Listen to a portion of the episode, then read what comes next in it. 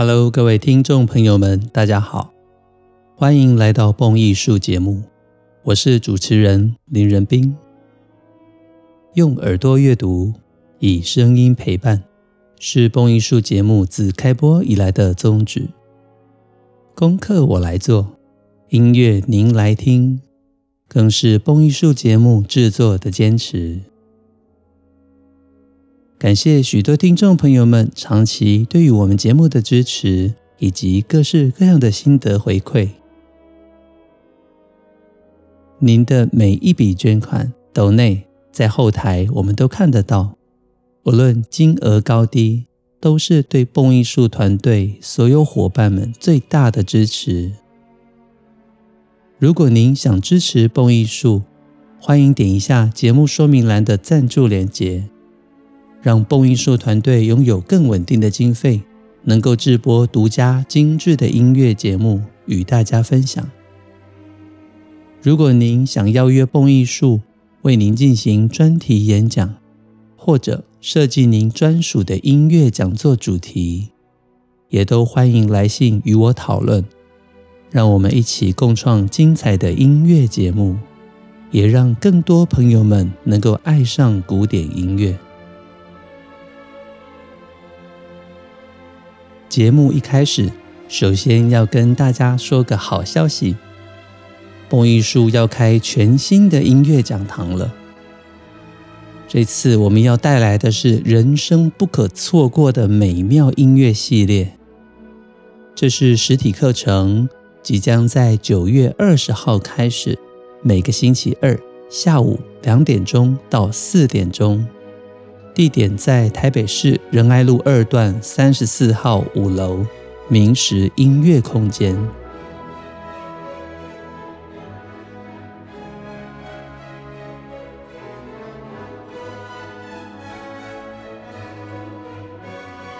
在蹦艺术全新开启的人文讲堂，由我本人担任主讲以及课程规划。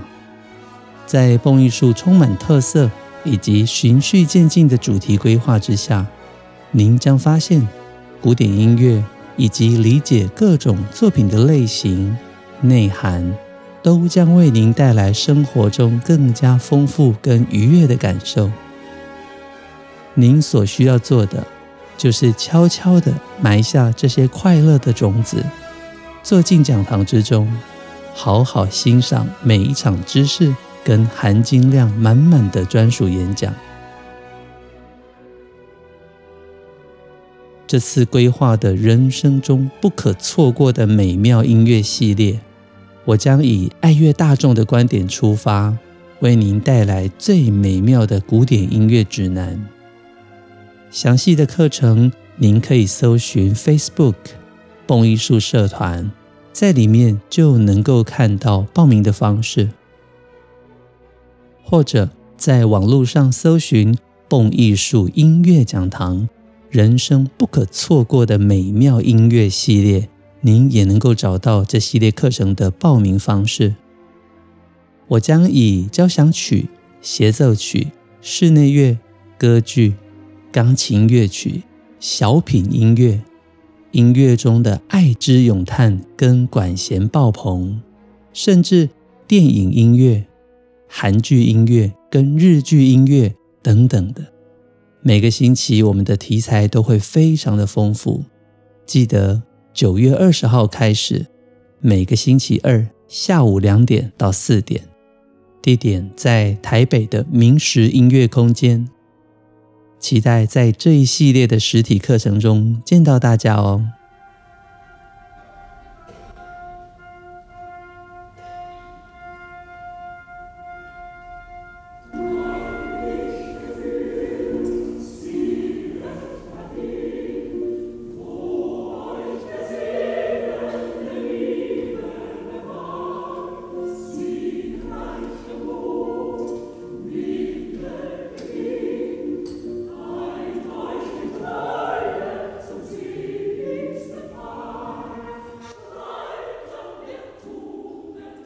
听到了熟悉的音乐了吗？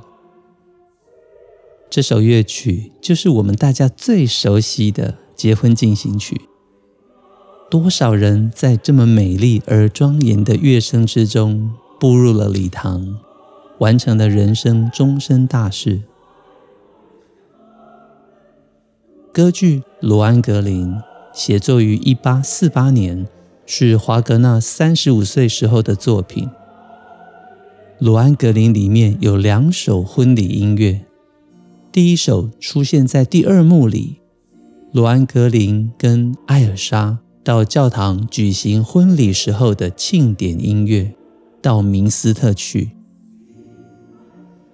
第二首就是第三幕一开场的时候，在场所有的女士们引导新人进入新房的混声合唱，真心诚意作为向导，是一首四声部的混声合唱曲。相较之下，后面这一首，也就是第三幕第一场的结婚进行曲，比起前一首知名度要高上太多太多了。通常我们提到华格纳的结婚进行曲。或者婚礼进行曲，指的就是这一首。这是一首旋律单纯、优美，节奏虽然缓慢，但是庄重而带着抒情的乐曲，二四拍降 B 大调的行板。在四个小节前奏之后，混声合唱就唱出了最著名的旋律，如同所有人都知道的。这首婚礼进行曲被广泛的使用在婚礼开始的入场仪式，曲名就是真心诚意作为向导，也被叫做婚礼大合唱。这首曲子后来被改编为许多的版本，钢琴、管风琴、管弦乐曲或者各个器乐的合奏版本。当然，其中以管弦乐曲最为知名。在这边也跟大家简单介绍一下，在歌剧中有关于结婚进行曲的场景。罗安格林的故事取自于德国的天鹅骑士传说。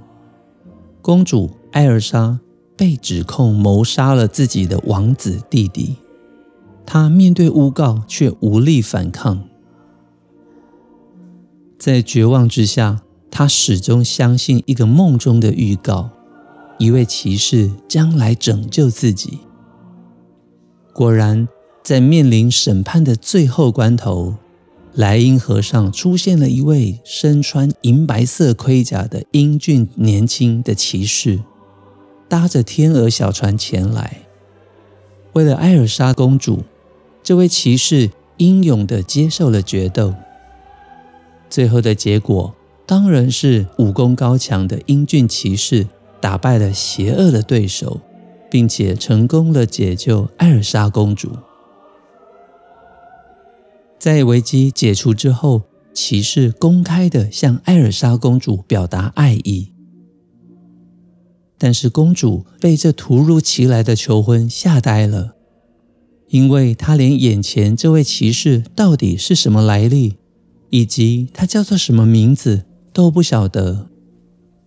难道这样就要跟他厮守终生吗？艾尔莎公主始终犹豫着，不敢答应。这个时候，所有八卦剧中的剧情都出现了。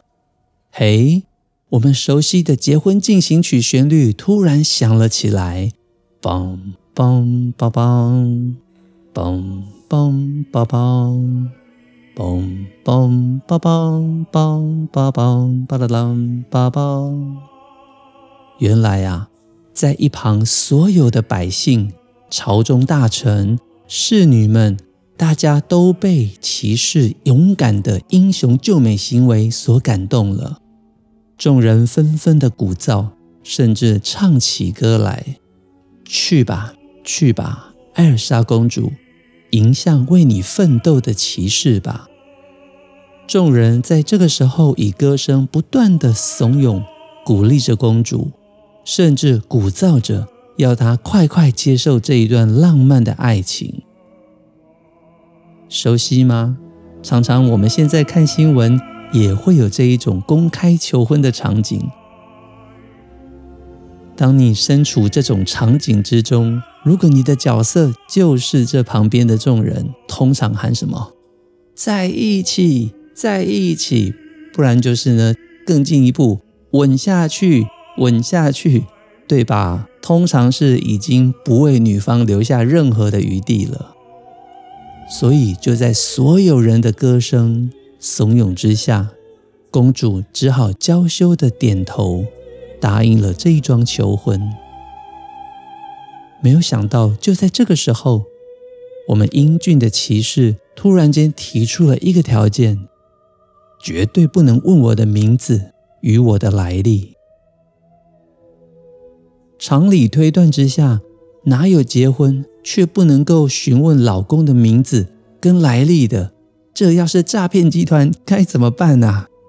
所以公主听到这边，不由得纳闷了起来，觉得不安，甚至有点想要后悔。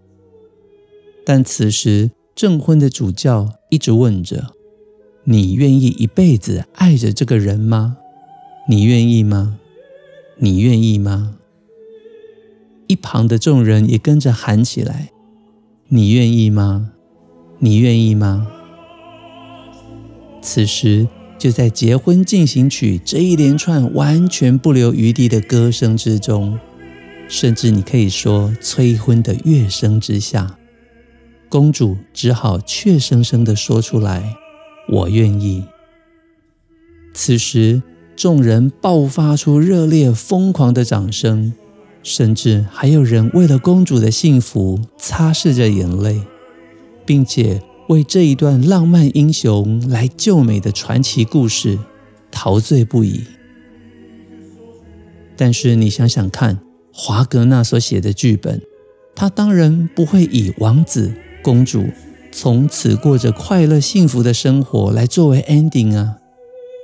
公主艾尔莎一直对骑士的身份惴惴不安，想要弄清楚。这时候。艾尔莎身边的一个坏心的魔女不断的怂恿着她：“问吧，问吧，爱人之间不应该有任何秘密。”于是，这一段大家最熟悉的结婚进行曲旋律，原本是在“你愿意吗？你愿意吗？”迎向了美好的婚姻，但是现在却在去问他。去问他的歌词之中有了一百八十度的转变，在魔女的催化之下，艾尔莎的内心越来越怀疑，她心中的疑心病不断的滋生，怀疑是否骑士另有其他的女人，所以才不能够透露自己的姓名与来历。最后。在不信任老公的妻子设计的一连串逼问之下，骑士的身份终于揭晓了。原来，这位英俊的骑士就是圣杯骑士之子罗安格林。依照着圣杯骑士的规定，他的身份绝对不能让人知道。罗安格林悲伤地说：“我可以为了你和野兽搏斗。”甚至献上自己的生命，但为何你却不能稍微信任我呢？最后，身份已经被揭晓的罗安格林只能再次的搭着天鹅小船离开。艾尔莎公主努力的想要挽回丈夫，但是他却无法拯救此时已经破碎的婚姻。后悔不已的艾尔莎。最后心碎而死，而罗安格林也不知所终。这就是华格纳结婚进行曲的故事背景。不晓得大家听过之后有什么样的感觉呢？从今天开始的六集蹦艺术节目，我们将聊华格纳这位伟大的德国作曲家。虽然在一生中，他的音乐作品在音乐史里居功厥伟，但是他的成长，甚至他的人生、爱情，却充满了争议，连他所留下来的许多文字，也都是至今为止的争议。我们将从华格纳的年轻岁月谈起，进入他的学习与成长之路，接着他在欧洲的发光发热，甚至是逃难，再到他知名的乐剧与创作概念，最后进入《诸神的黄昏》，也就是《尼贝龙根指环》四部曲的简介，还有。华格纳所创办的拜鲁特音乐节。华格纳的一生中缔造了许多音乐史的传奇。首先，他将歌剧中音乐的地位提升了，剧情、歌词跟音乐的融合更加的缜密、完美衔接。华格纳自己创作剧本，设计舞台。谱写音乐，过去数百年的歌剧文化，在他的改革之下，变成了格局更加宏大的乐剧 （music drama）。华格纳提倡戏剧第一，音乐其次。这项改革呼应了这项改革呼应了百年前的音乐与文字之争。他将歌剧音乐的表现更加的推向与剧场的融合，也就是接近更加完全的艺术形式，或者说我们现在人最爱看的电影。华格纳的乐剧甚至可以被视为剧场还有电影的先驱。一路上，华格纳因为他的优异创作，逐渐打响了名声。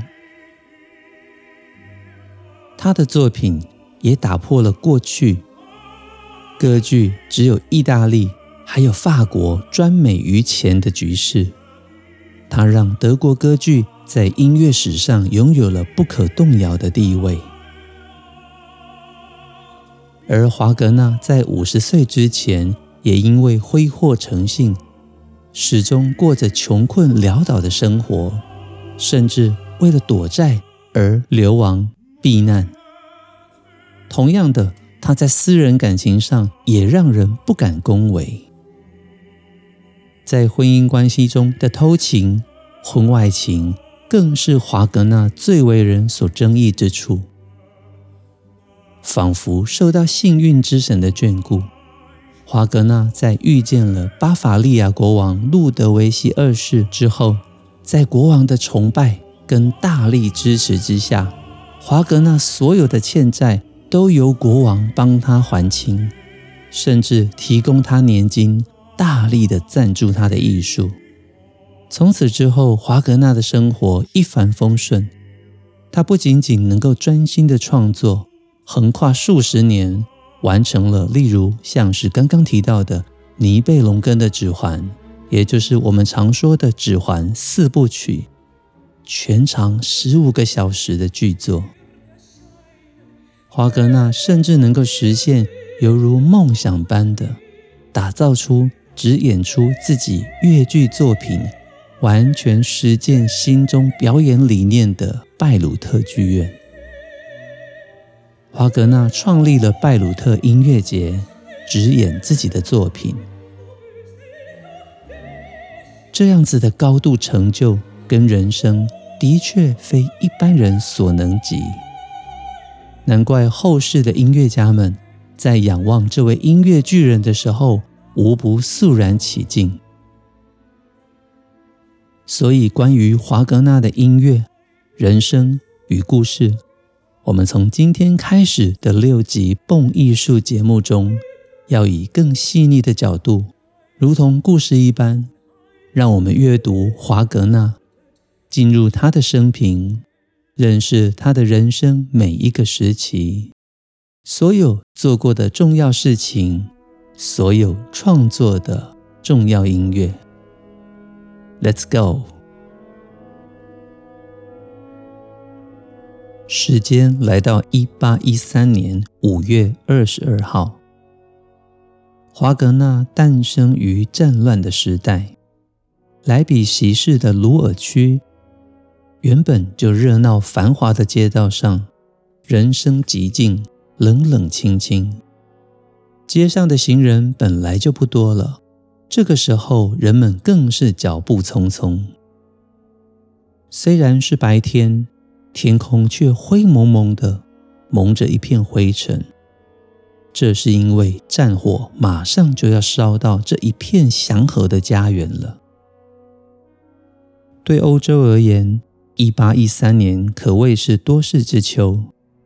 法兰西帝国的皇帝拿破仑一世，他怀抱着想要称霸欧洲的野心，率领着他的雄狮军队东征西讨，南征北战。这位身材虽然矮小的人，却是一位军事专家，雄韬伟略。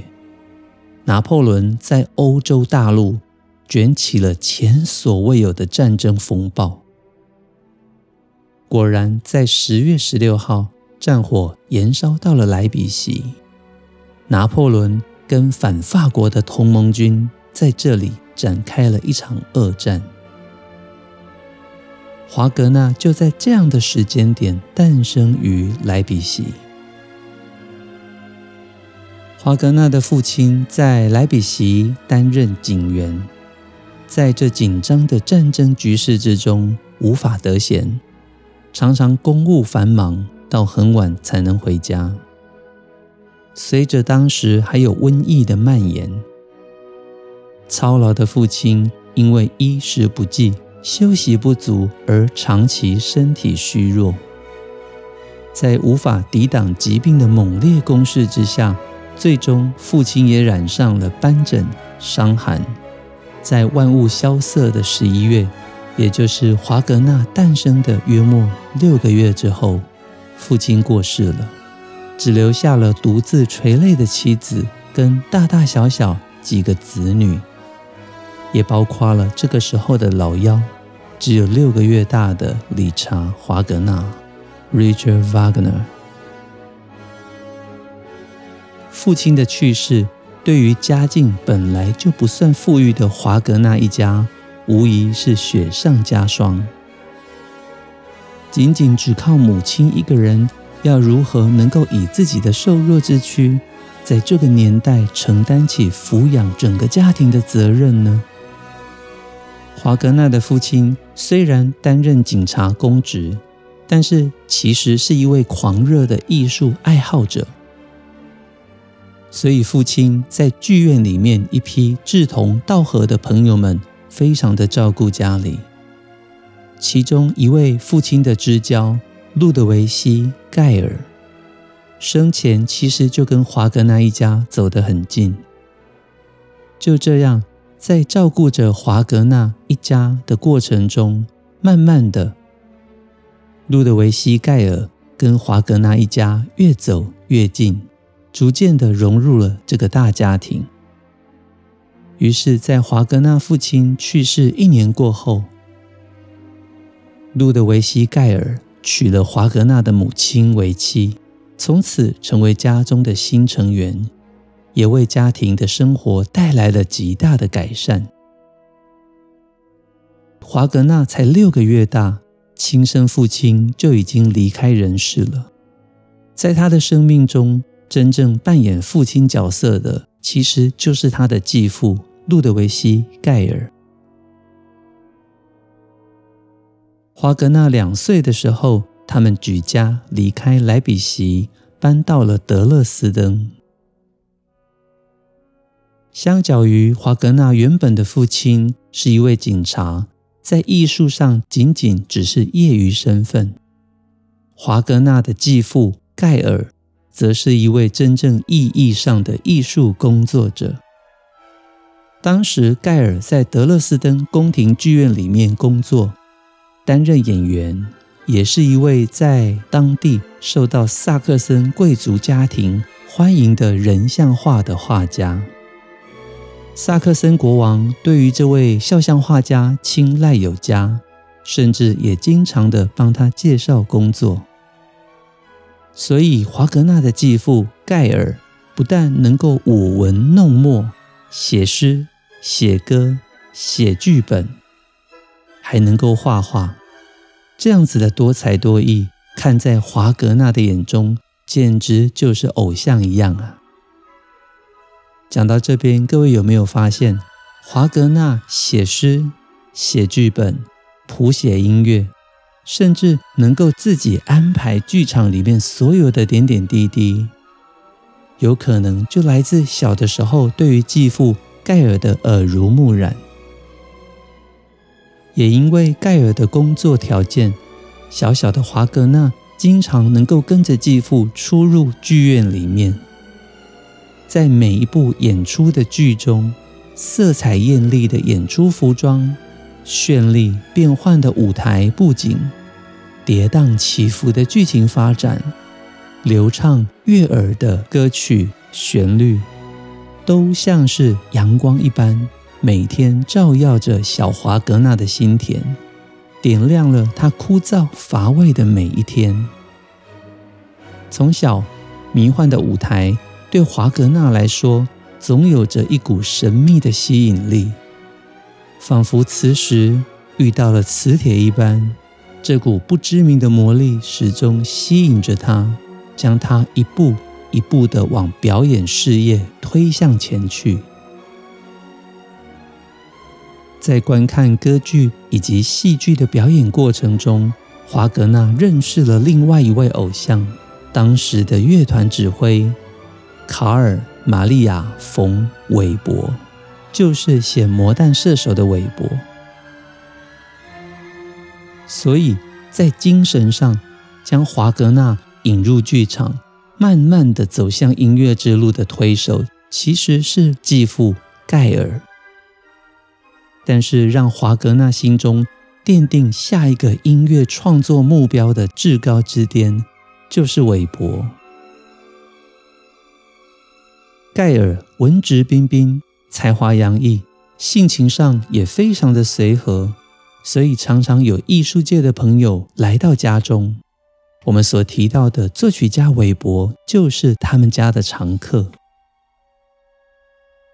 韦伯当时担任德勒斯登宫廷剧院的宫廷乐长，虽然脸庞清瘦，但是温和可亲，一双眼睛活泼动人，谈吐更是让人感到自然、愉悦、神清气爽。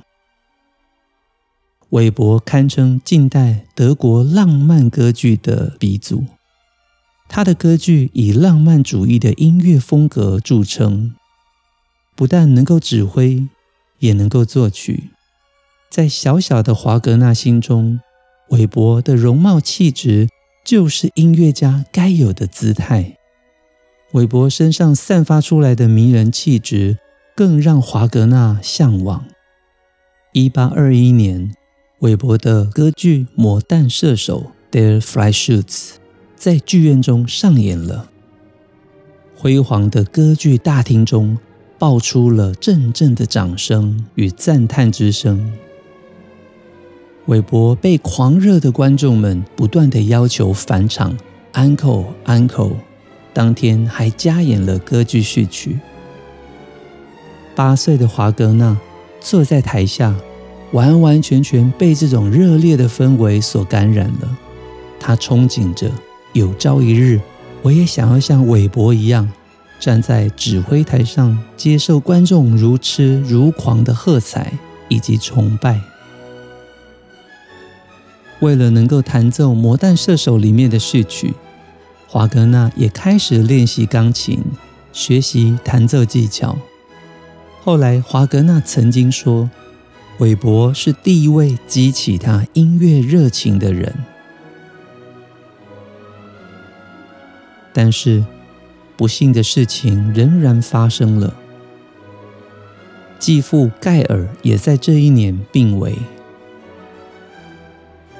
多年来，为了撑起整个家庭，盖尔身兼画家跟演员，他付出了数倍的努力照顾华格纳一家。或许是因为这样，他耗尽了精力，也赔上了健康。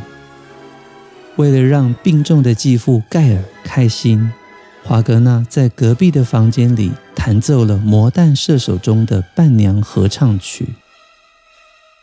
盖尔静静地听完，对妻子说：“他很有音乐才能吧？”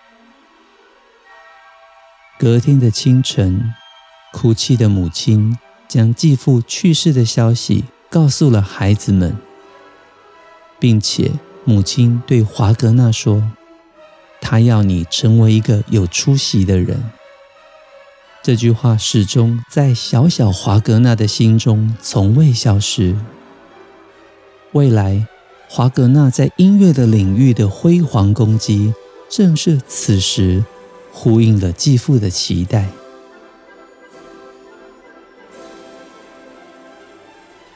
年轻的华格纳对于莎士比亚开始狂热喜爱。十四岁的时候，他甚至模仿莎士比亚的笔触，写了一部大悲剧《罗伊巴与阿黛莱尔》。这里面有着疯狂的幻想，死去的魂魄不断的骚扰。跟折磨，也有着极度的狂乱跟疯狂的故事。最后面剧在一片血红中落幕了。如果了解莎士比亚的话，就会发现这简直就是他的《哈姆雷特》、《马克白》跟《李尔王》的综合体。虽然还不算是一个成熟的故事。但是我们已经看出来了，华格纳所具备的天赋，特别是在文学的创作之上。一八二六年六月五号，韦伯在伦敦去世。华格纳想起韦伯叔叔生前一切的丰功伟业，以及他亲切的样貌，心情分外的沉痛，在心中。他逐渐的告诉自己：“我要以他为模范，我要成为一个优秀的音乐家。”一八二八年开始，华格纳的主要兴趣从诗歌跟戏剧的创作开始转向了音乐。早在德勒斯登的时候，他就被贝多芬的《费代里奥序曲》深深的吸引。华格纳再次的来到莱比锡。当他在布商大厦欣赏了贝多芬的第七号交响曲之后，伟大的音乐将他淹没。他开始思考，贝多芬的音乐世界究竟是什么成就了这位音乐史上最伟大的天才？到底是什么给予了贝多芬火焰般的生命力以及雄狮般的战斗力？是什么？注入了贝多芬的作品之中，使他的音乐成为了不朽的传奇。华格纳在心中绘制了千千万万个贝多芬的画像。这位乐圣是坚定不屈的悲壮英雄，他的人生蕴藏着无与伦比的能量。在华格纳的心中，超凡的贝多芬。还有卓越的莎士比亚相生相和，在接下来的岁月之中，华格纳似乎立定了人生的志向，他要将音乐跟文学融合为一。讲述到这边，大家觉得如何？在华格纳早期的生活之中，由于韦伯，由于贝多芬，甚至我们可以说。因为继父盖尔的协助帮忙，身教言教，华格纳逐渐的走向了一代伟大作曲家这条路。如同许多说书人会说的：“欲知详情，下期分晓。”想要知道更多华格纳精彩的音乐生平，我们下个礼拜继续的聊下去。蹦艺术精彩的音乐内容，经得起时间的考验，更值得您一听再听，反复回味。也期待更多的爱乐朋友们随时加入我们蹦艺术 Podcast。如果您想赞助蹦艺术，欢迎点一下节目说明栏的赞助连结，让蹦艺术团队拥有更稳定的经费，能够制播独家精致的音乐节目与大家分享。开卷古典音乐，让您的世界充满乐趣与音乐的芬芳。今天介绍的华格纳还喜欢吗？连我自己都非常的期待啊！我是林仁斌，这里是蹦艺术，我们下周节目见，拜拜。